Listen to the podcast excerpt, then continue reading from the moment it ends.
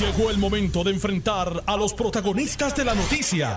Esto es el podcast de En Caliente con Carmen Jové. Muy buenas tardes y gracias por la sintonía. Aquí estoy a través del 630 y del 94.3 FM simultáneamente en la banda M y en la banda FM hasta las 4 de la tarde. Me pueden escuchar también en el mundo entero a través de notiuno.com, diagonal TV, audio y vídeo. El programa es para ustedes. Comienzo la jornada de hoy con el infectólogo doctor Humberto Guiot, a quien tengo en línea telefónica. Buenas tardes, doctor Guiot, y muchas felicidades. Saludos, Carmen, felicidades a ti también y un saludo y felicitaciones también a todos los radioescuchas. Gracias por la invitación. ¿Qué sabemos? ¿Dónde estamos? Yo estoy esperando los datos. Lo que sí sé que ya falleció la decimoquinta enfermera y, que pues la positividad sigue alta. No sé cómo están las hospitalizaciones. ¿Qué está pasando? Sí, bueno, en las últimas semanas hemos podido ver, eh, gracias al esfuerzo de la ciudadanía, una leve disminución en las hospitalizaciones pero todavía vemos que se reportan eh, casi diariamente números alarmantes de, fallecimientos. El otro día hubo eh, 24 muertes reportadas en un solo día, aunque después se especificó que era de otros periodos. Pero todos los días seguimos viendo ciudadanos puertorriqueños que siguen falleciendo a causa de la enfermedad. En el día de ayer. El doctor, eh, el, eh, el secretario anterior, ¿verdad? Había dicho que para terminábamos el año con mil muertos. Terminamos el año y ya estamos prácticamente en el doble, en 1630 o 1640 muertos. Ciertamente, y el impacto en mortalidad, hemos visto, ha fallecido, han fallecido personas de, de todos los grupos de edad, no, desde pediátricos hasta hasta adultos más mayores, pero ciertamente el impacto en términos de mortalidad es sorprendentemente alto en las personas de mayor edad. Una persona eh, mayor de 80 años, eh, el 10% de las personas afectadas están falleciendo eh, cuando son mayores de, de 80 años. Así que el espectro de edad es un factor de riesgo bien importante eh, para eh, fallecimiento y, esto hay que tenerlo bien en mente porque el impacto que está teniendo en los adultos más mayores es mucho más notable que el que está teniendo en los jóvenes. Muchas personas piensan que el que baje en las hospitalizaciones significa que todo está bajo control y no necesariamente. Yo me alegro. Eso lo que significa es que no, no hay peligro de que colapse el sistema de salud pero la cosa es, está seria.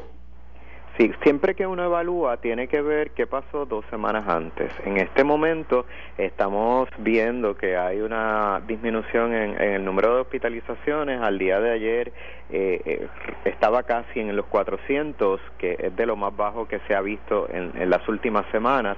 Pero ese es resultado de las medidas bien estrictas que hubo hace dos semanas. Hay que esperar que sabemos que hubo a partir de este fin de semana hubo una flexibilidad una flexibilización de la de las medidas ya existentes por ejemplo el domingo que no se estaba abriendo ahora se, se va a estar llevando a cabo eh, economía a, nivel como se sigue haciendo en el resto de la semana y entonces tenemos que estar bien alertas a ver qué pasa con esas flexibilizaciones que ocurrieron hace escasamente unos días en las próximas semanas y qué impacto pueda tener en el número de contagios y en el número de personas eh, hospitalizadas. Muchísimas gracias, doctor Guiot. Siempre lo ocupo, siempre estaré pendiente para si no, hacemos una exhortación. Ya el Departamento de Salud anunció que la fase 1B, que incluye a los adultos mayores de 65 años, está próxima a comenzar. Ya hay varios centros que están dando citas. Eh, hay que mantener la calma, ¿verdad? Porque no es que todo el mundo se va a poder vacunar esta misma semana, pero es un estímulo. Recibimos esa noticia con mucho regocijo de que, ya los adultos más mayores se van a empezar a vacunar. Así que este es el momento para hacer las preguntas a su médico. Este es el momento para decidirse a, vacunar, empezar a hacer los trámites para conseguir una cita y en las próximas semanas pues que todos esos adultos mayores de 65 años se puedan empezar a vacunar y aumentemos esta tasa de vacunación en la isla para beneficio de todos. Gracias, doctor Humberto Guiot. Y tengo a la subsecretaria de Salud, la doctora Iris Cardona, en línea telefónica. Doctora, buenas tardes y felicidades. Buenas tardes, Carmen. Debo empezar haciendo una aclaración. El Departamento de Salud tiene un subsecretario de Salud. Yo eh, tengo la encomienda de dirigir los esfuerzos de vacunación contra COVID por el momento, porque es una empresa prácticamente era la subsecretaria. Así que no, no cometo error. no creo que nadie vaya a pedir la vuelta, ¿sabes? tiene tiene mucho mucho apoyo y mucha simpatía entre la clase médica usted. Muchas Por lo menos ninguno de los que yo he llamado me ha hablado mal de usted. Eso es bueno saberlo. Pues claro. No, que en Puerto Rico siempre le dicen a la gente quién está hablando mal y llaman para una reacción porque alguien dijo algo malo, pero si alguien está hablando bien, eso no es noticia. quizás el hecho de que usted pues viene de, conoce eh, como infectóloga este aspecto tan importante de la salud pública y que ha estado tan inmersa en, hacer cosas, pues eso le siempre, siempre trae buena voluntad. Comentaba el infectólogo, colega suyo, doctor Humberto Guiot, que da comienzo la fase 1B. Eh, es importante, pero están diciendo que Puerto Rico ha fallado porque el proceso aquí está muy lento, que han, enviado demasiadas dosis de vacuna y muy poca gente se la ha puesto. No, mira, eso no, eso no es totalmente correcto. Nosotros hemos vacunado más de 90 mil personas ya hasta el viernes pasado. Eh, y tampoco es correcto decir que a Puerto Rico han llegado más de 200 mil dosis. Eh, para ser este justos con la verdad, la, el Centro para el Control y Prevención de Enfermedades tiene un sistema de datos eh, de todo lo que tiene que ver con COVID, tiene una plataforma donde podemos buscar información. Sin embargo, ese, ese data tracker, como le llaman, con relación a la vacunación contra COVID, lo que refleja es la cantidad de vacunas que Puerto Rico tendrá disponibles en una semana dada. Se actualiza una vez a la semana. De igual manera, eh, eh, aparece en esa plataforma eh, el número de personas que han sido vacunadas y su información ha sido registrada en la plataforma de información de vacunación conocida aquí en Puerto Rico como PREIS, Puerto Rico Electronic Immunization System. El, el que te vacunes y aparezca el dato per se tiene una especie de retraso por los, la comunicación entre los sistemas de información que puede variar desde tres hasta cinco días. De igual manera, el que aparezcan vacunas destinadas a Puerto Rico no quiere decir que han llegado. Hay ciertas de esas dosis que están en tránsito y hay otras dosis que han sido adjudicadas a Puerto Rico y que y que eh, han llegado pero forman parte de la segunda dosis que va a ser administrada a aquellos que ya les toca porque recibieron su primera dosis empezando la vacunación en diciembre. Así que hay que establecer esas diferencias. El proceso de vacunación se ha movido según nosotros lo, lo planificamos. Siempre hay eh, espacio para mejorar y siempre hay ajustes que hacemos en el camino pero desde un inicio dijimos que la vacunación comenzaba el 15 de diciembre, ese fue el día que comenzamos, y que la fase 1A, que incluye a los trabajadores de la salud y las personas que están en facilidades de cuidado a largo plazo, eh, nos iba a tomar unas seis semanas. Estamos iniciando la quinta semana y hemos progresado mucho con este, esta población, así que por eso se toma la decisión de notificar que está próxima eh, el inicio de la, de la fase 1B. Sigue siendo fase 1, eh, personas con, con prioridad para la vacunación y aquí incluimos como la parte de estos grupos los el personal que trabaja en respuesta de emergencias que incluye policía, bomberos, manejo de emergencia, etcétera, emergencias médicas, incluye también al adulto mayor desde los 65 años en adelante, pero hacemos la aclaración que queremos comenzar vacunando a los mayores dentro de ese grupo, a los mayores de 75 en adelante. y tenemos estrategias Ahora diferentes. 65 años no se pueden vacunar, de 65 años y arriba. No, sí se pueden sí se pueden vacunar y se van a vacunar en esta fase. Lo que solicitamos es calma a las personas y a las facilidades que están recibiendo vacunas que establezcan un sistema de turnos o de citas y que le den prioridad a los de mayor edad. Si yo tengo una solicitud de una persona de 90 años, debo esa debe ir verdad en, en, un orden eh, si eh, tiene una de 72 también debe ir primero que una de 65 es correcto. Cada facilidad son, es, es muy particular. Nosotros tenemos dando el servicio de vacunación hospitales, hospitales grandes, hospitales más pequeños, eh, centros de medicina primaria que incluyen los, los llamados 330, eh, como los, los conocidos como los centros de diagnóstico y tratamiento o grupos médicos. Y tenemos muchas personas eh, colaborando, ¿verdad? Muchas facilidades y personal médico colaborando y queriendo colaborar con nosotros y recibiendo vacunas. doctora, tenemos que entender se ha vacunado y ha mostrado interés, por ejemplo, lo de los maestros y el personal exento eh, está dispuesto en su mayoría, el 90%, a vacunarse. No es menos cierto que siguen los brotes surgiendo y aumentando los contagios y las muertes. Hablaba con el doctor Guión de la tragedia. Ya van 15, 15 enfermeras, 1.630 muertes, que eso es mucho. El que usted se vacune hoy no quiere decir que va a bajar el, las medidas de precaución. No, pero qué bueno, es bueno que la gente se vacune, pero eh, de que está alta la positividad, de que hay muchos muertos y hay muchos contagios, eso, eso son otros 20 pesos. Estamos totalmente de acuerdo. La vacunación a largo plazo nos va a ayudar a salir de este, ¿verdad? de esta situación de emergencia de salud pública. Es un privilegio que, que nos estén vacunando. Es un privilegio y es producto de un gran trabajo que se hizo en el Departamento de Salud cualificando las facilidades, o sea, la, esta vacuna no se puede llevar a cualquier eh, facilidad u oficina médica, eh, se pasa por un proceso riguroso de certificación por CDC, por un proceso de eh, adiestramiento de los profesionales de la salud que van a manejar la vacuna, administrar la vacuna y a hacer los procesos de registro. Así que es un proceso que hay que hay que hay que completar para cada facilidad.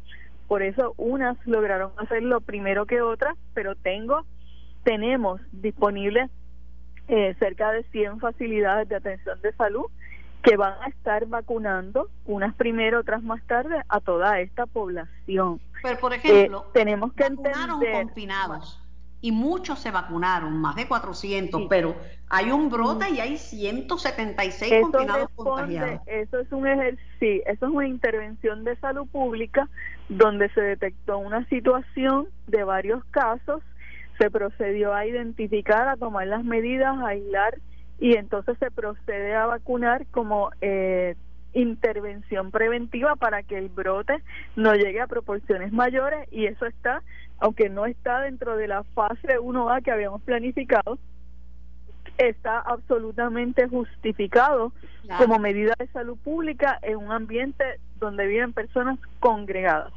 congregadas y a veces cuando hay distanciamiento porque están bien pegados. Correcto. Y aparte de eso, que cuando un brote tiene 176 contagios hay que, hay que hacer una intervención inmediata. Correcto. Y eso se hace siempre con otras enfermedades que se pueden prevenir por vacunas. Eso lo hemos tenido que hacer en el pasado con situaciones con varicela, con hepatitis A. Eso no es nuevo.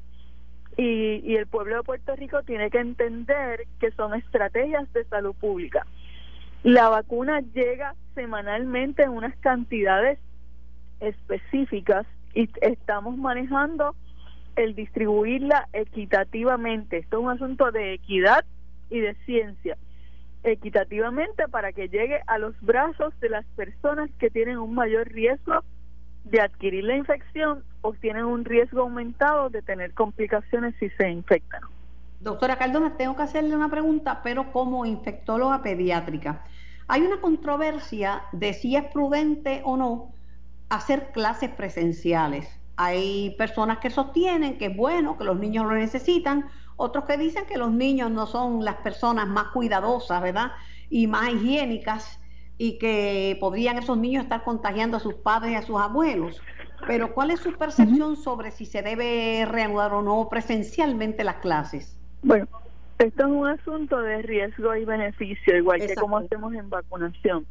Ciertamente nuestros niños, particularmente los más pequeños, eh, tienen ya muchos meses sin tener esa, esa oportunidad de recibir el pan de la enseñanza, si lo decimos de esta forma, y la oportunidad de la socialización con sus compañeros. Y en los primeros grados, esto es particularmente importante en la formación social de, de, estos, de estos niños. Ahora, el balance que debe hacerse. Tenemos la intención de garantizar la vacunación para estos educadores, particularmente en un proceso ordenado y comenzando por los grados más pequeños y los niños que tienen necesidades especiales. La vacuna no está indicada para la población pediátrica, por lo tanto no podemos vacunar los niños, pero eh, nos proponemos garantizar que de igual manera la población de adultos mayores, esos abuelitos que están muchas veces ayudando con el cuidado de los niños, también le ofrezcamos y le garanticemos el acceso a la vacuna. Por eso es que yo vuelvo y digo que es un proceso ordenado. Tenemos unas estrategias para hacer disponible la vacuna a los educadores y tenemos una estrategia para hacer la vacuna disponible a nuestros abuelitos. Además de eso, pues se debe garantizar que exista un buen sistema de vigilancia de síntomas para la población este escolar para cuando se, se dé ¿verdad? la oportunidad de iniciar las clases presenciales. Bueno, ojalá que todo salga bien porque ya en una semana van a comenzar a vacunar maestros y personal no docente, ¿verdad? Eh, vamos a hacer un movimiento, yo le llamo una transición o movimiento lateral. Seguimos vacunando profesionales de la salud, seguimos impactando las facilidades de, de cuido eh, prolongado, seguimos impactando a nuestra población que está en hogares de discapacidad. Ese, ese proyecto ya comenzó. Entonces nos proponemos por, las próximos, por los próximos meses, porque es un, es un proceso que no se va a terminar en una semana vacunar la población de trabajadores de primera línea en respuesta de emergencia, la población de educadores, comenzando pues nuestros grados, eh, la escuela primaria, y la población de adultos mayores, comenzando en ese orden por el adulto mayor de 75 años de edad y moviéndonos a la población de 65 hasta 74 posteriormente. Las estrategias de intervención son distintas. Vamos a hacer disponible la vacuna para el adulto mayor donde recibe su atención médica o donde compra sus medicinas para los maestros en estrategias dirigidas con unas facilidades con las que hemos llegado a acuerdos y para nuestros um, personal de emergencia o first responders en actividades ya este, una, establecidas. Una última pregunta, doctora, porque tengo que ir a la pausa. Si una persona tiene COVID, no lo sabe, tiene ya está contagiado y se vacuna, ¿no hay ninguna contraindicación?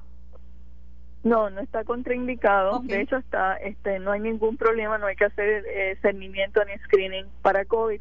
Incluso si te ha dado COVID en el pasado, la recomendación es que nos vacunemos. Sí se Pero no inmediatamente, porque están tratando de ver qué tiempo este, este, qué tiempo, de, de 90 días de, ¿verdad? de 90 días, no se sabe cuánto tiempo tiene inmunidad el paciente, ¿verdad? Sí, exactamente. Basándose en eso, se ha sugerido un tiempo de espera. Ahora, si la persona recibió tratamiento con los llamados anticuerpos monoclonales, ahí es, es la recomendación es más fuerte de que se esperen los 90 días. Claro. Gracias, doctora, doctora Cardona, gracias por su tiempo, gracias por participar en nuestro programa. Que tenga lindo día. Un placer. Yo voy a la pausa. Tengas buen día tú también. Era la doctora Cardona. Yo voy a la pausa. Regreso con más de En Caliente. Estás escuchando el podcast de En Caliente con Carmen Jovet de Noti1630. Así mismo es y el programa es para ustedes. Todos los días, de lunes a viernes, de 2 a 4 de la tarde. Gracias por recibirme en su hogar, en su automóvil, en sus oficinas. Y gracias por escucharme en el mundo entero por notiuno.com, diagonal TV, audio y vídeo.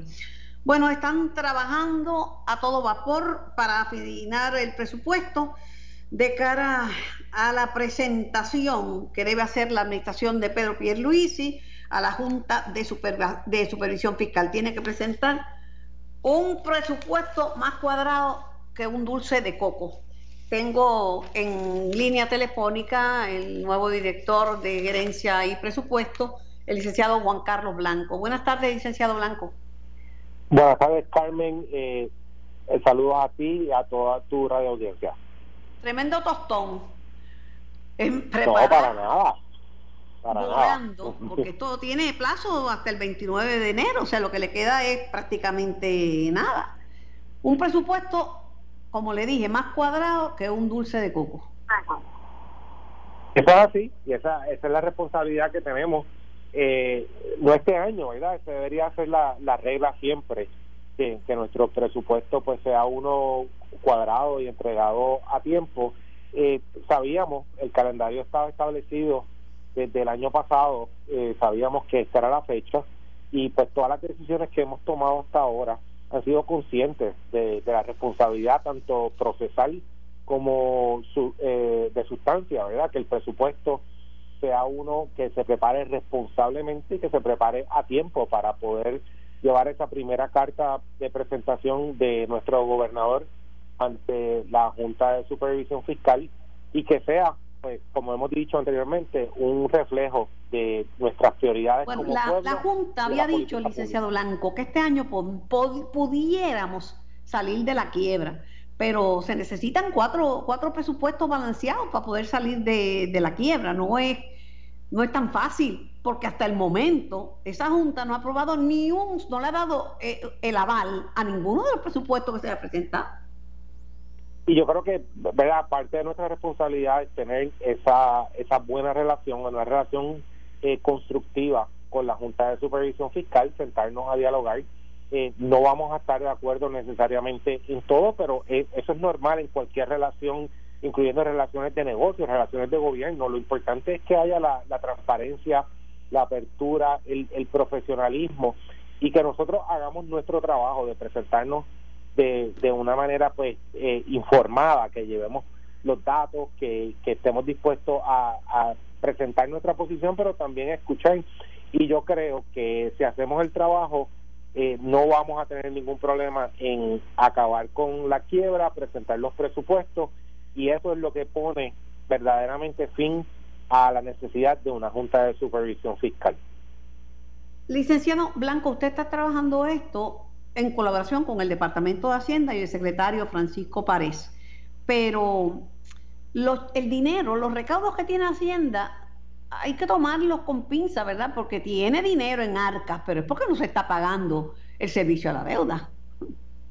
Sí, digo, ese dinero ya tiene nombre y apellido, no es que se puede disponer de ese dinero para otras cosas. Bueno, hay, hay dos procesos, ¿verdad? Aquí que y es importante, gracias por la pregunta, porque creo que es importante atender esto sí, la, las arcas de Hacienda tienen una cantidad de efectivo que se ha ido acumulando a través de los años porque no se está pagando la deuda y eso es parte de los procesos que ahora mismo hay unos procesos de mediación que se conoce públicamente donde se está cada una de las partes tanto los bonistas como la junta de supervisión de representación de, del gobierno pues está presentando los distintos planteamientos de cómo se debe ser distribuido eh, ese dinero que se ha ido acumulando pero también tenemos año tras año la actividad económica que se da en Puerto Rico y el dinero que eso genera, incluyendo los recaudos que tiene Hacienda. Y nuestro presupuesto, por lo menos la parte que tiene que ver con el Fondo General, se basa en esos estimados de recaudo. Nosotros no necesariamente presupuestamos para utilizar todo ese cash que se está acumulando porque reconocemos que eso está pero, pero insisto que aún en el tema de los recaudos hay que cogerlo con pinza porque por ejemplo han aumentado los recaudos de las ventas por internet y ha sido un aumento verdad dramático en un 200% porque le están cobrándole IVU pero los negocios están mal los negocios están mal, no pagaron bono, las cosas están, el COVID ha impactado severamente. Y no es que Puerto Rico esté brillante, Puerto Rico está en medio de una quiebra, pero está también en medio de una crisis económica, producto de las, las tragedias y las calamidades, las calamidades que nos han azotado en el año pasado. soy bien consciente de eso, Carmen, y, y pues aquellas personas que se dedican a, a, ¿verdad? hacer estos estimados económicos y todas estas proyecciones, pues tienen todo mi respeto porque tienen que trabajar con unas variables que, que nos hubiese dicho a nosotros hace un año que, que por encima de todas las dificultades económicas íbamos a tener una pandemia y cómo eso entra en, en el cálculo. No obstante esto, Carmen, nosotros tenemos unos planes de trabajo bien agresivos, no solamente desde el lado de presupuesto, sino del lado de desarrollo económico, del lado de reconstrucción. Durante el fin de semana el gobernador, por ejemplo, firmó una orden ejecutiva sobre el concilio de reconstrucción, porque lo que queremos es poner ese dinero a correr en la calle. O sea, eso no solamente eh, pues tenemos que hacer un trabajo de, arreglar y, y, poner a Puerto Rico de nuevo en condiciones, eso genera empleo, eso genera actividad económica y sí, al final eso tiene un impacto positivo en los recaudos, pero todo eso tiene que comenzar con un gobierno que responda, que trabaje bien y que haga las cosas básicas bien hechas como se merece Todo, Todos los días eh, hay grupos de empleados protestando por sus pensiones y preocupados por sus pensiones. Eh, hoy mismo hay varias personas de diferentes organizaciones en protesta por las pensiones. Este, que es un, es un tema bien difícil y bien preocupante para, para muchos, ¿verdad? Y por otro lado, eh, la pregunta es, ¿puede presentarse un presupuesto balanceado? Sí, la respuesta es sí, o sea, no es si puede, es que vamos, vamos a bueno, pero sí, pero que, sin, sin, que tenga daño, porque si usted, por ejemplo, redujeron con la ley los empleos en la Comisión Estatal de Elecciones, el resultado fue un fracaso porque no tenían empleados. Digo, de poderse se puede, pero ¿a costa de qué? Es lo que yo pregunto. Bueno, yo, eh, parte del ejercicio que estamos haciendo, y ha sido por instrucción específica del gobernador, tradicionalmente los presupuestos se habían convertido en un ejercicio bien pro forma, donde tú cogías el presupuesto del año anterior y lo subías un poquito, lo bajabas un poquito aquí y seguías hacia adelante. Y el resultado cuando mirabas para atrás es que el mundo cambia. Y, y pues eh, requería un poquito más de análisis y un poquito más de trabajo. Y nosotros eso es lo que estamos haciendo. Estamos trabajando mano a mano con cada uno de los jefes de agencia, con cada uno de sus grupos de trabajo, para de verdad cuestionarnos, este gasto es necesario, esta es la mejor manera que tú puedes utilizar tus recursos, cómo podemos buscar eficiencia. A veces este tema del presupuesto lo, lo reducimos a cálculos matemáticos, pero no nos damos cuenta, y mi propia oficina tiene un nombre antes de presupuesto, que es gerencia. Y muchos de los problemas que tiene el gobierno, particularmente problemas presupuestarios, se pueden atender con buena gerencia. O sea que, que eh, es un trabajo complejo, lo reconozco, y, y, algunas cosas no se van a poder resolver de la noche a la mañana, pero si hacemos cosas como utilizar bien la tecnología, si hacemos cosas como mejorar cómo reclutamos y cómo asignamos recursos, si buscamos cómo reducimos procesos redundantes que no solamente le va a hacer la vida más fácil al ciudadano, sino que nos va a permitir a nosotros trabajar dentro de una cantidad de recursos menor, estoy seguro que no solamente vamos a tener presupuestos cuadrados, sino que vamos a tener un mejor gobierno para todos. Muchísimas gracias al licenciado Juan Carlos Blanco. Eh, gracias por su participación en nuestro programa y éxito en su gestión. Gracias, Carmen. Siempre a las órdenes. Igualmente. Eh, tengo a Mercedes Martínez, presidenta de la Federación de Maestros de Puerto Rico, en línea. Mercedes, buenas tardes y felicidades. Buenas tardes, Carmen, para ti. Felicidades también y para todos los que sintonizan. Bueno, ya para la semana, hace un momentito hablaba con la doctora Iris Cardona, está programado para la semana próxima, el lunes próximo, comenzar la vacunación de los maestros y el personal docente de, de educación, dice el general Reyes que el 90% manifestó su interés en vacunarte. ¿Tú te vas a vacunar? Sí, yo me pienso vacunar. Obviamente cuando me toque, recuerda que no estoy ahora mismo en el departamento activo, estoy dirigiendo el sindicato. pero, como, como maestra, tu mensaje al magisterio es que se vacunen. Sí, entendemos que es un paso adelante, obviamente, la vacunación para lograr la inmunización de rebaño tan necesaria para controlar el contagio. Hay muchos compañeros que se van a vacunar, como dijo la doctora, de un 88 a un 90% de maestros ya han indicado su interés y hay otros que no piensan vacunarse, en su gran mayoría son compañeros que tienen el sistema inmunológico bien comprometido y no es que no quieran, sino que tienen temor por, por esa particularidad. precisamente los que tenemos el sistema inmunológico comprometido somos los primeros que debemos vacunarnos, porque no aguantamos un COVID. Si ellos están buscando, pues obviamente, ¿verdad?, sus consultas médicas para ello, pero por falta de voluntad le garantizo que no es. Sí. Yo te digo, yo, para mí es importante porque tengo el sistema inmunológico comprometido. ¿Cómo te sientes tú con la posibilidad de que se regrese de forma presencial en marzo? Pues mira, nosotros entendemos que obviamente nada, si algo ha demostrado la pandemia es que nada reemplaza las clases presenciales, la interacción maestro-estudiante, estudiante y estudiante, pero obviamente debe ser cuando sea seguro. Por eso la vacunación es un paso adelante. Sin embargo, falta atenderse muchas otras propuestas que hemos enviado que esperamos que se atiendan ahora en este año, pues, ya que el año pasado no se trabajaron, entre ellas, por ejemplo, los niños del sur no tienen escuelas a donde regresar. En Huánica no hay ninguna escuela categorizada como escuela apta, y eso se repite en cerca de siete pueblos del área suroeste. Y, lamentablemente, el hijo Hernández no aprovechó el tiempo de escuelas cerradas, sin estudiantes y sin personal docente para repararlas y reconstruirlas. Pero FEMA acaba de entregar 2.300 millones de dólares al Departamento de Educación para que puedan reparar y construir la totalidad de las escuelas. Obviamente le dieron cinco años para hacerlo. Se supone que hayan presentado un plan de trabajo de reconstrucción y reparación de todos los planteles en diciembre 22. El señor Anillo lo tenía que haber presentado. Desconozco si eso se hizo. Le corresponde a la secretaria nominada señalar si se hizo o no, pero es un paso muy importante para garantizar seguridad y obviamente tiene que venir acompañado de que la tasa de positividad a nivel isla se reduzca. Eso hay que evaluarlo municipio a municipio que estén por debajo de un 5%, pues ya que nuestros estudiantes, ¿verdad? Se van a vacunar los maestros, pero los estudiantes ninguno se puede vacunar y pudieran ser portadores del virus, pudieran llevar el virus a sus hogares si se contagian en los planteles. Por lo tanto, la salud y la educación van mano a mano hay epidemiólogos que han señalado que lo ven bien difícil que en marzo se hable de inicio presencial precisamente por esto, así que hay que estar del lado de la ciencia y lo que recomiendan los expertos en la también los médicos dicen que es importante que los niños vuelvan a la escuela. Que sí, experiencia es significativa y que lo, me decía la doctora Cardona que van a estar vacunando a, a los abuelos, los abuelos van a estar siendo vacunados ahora.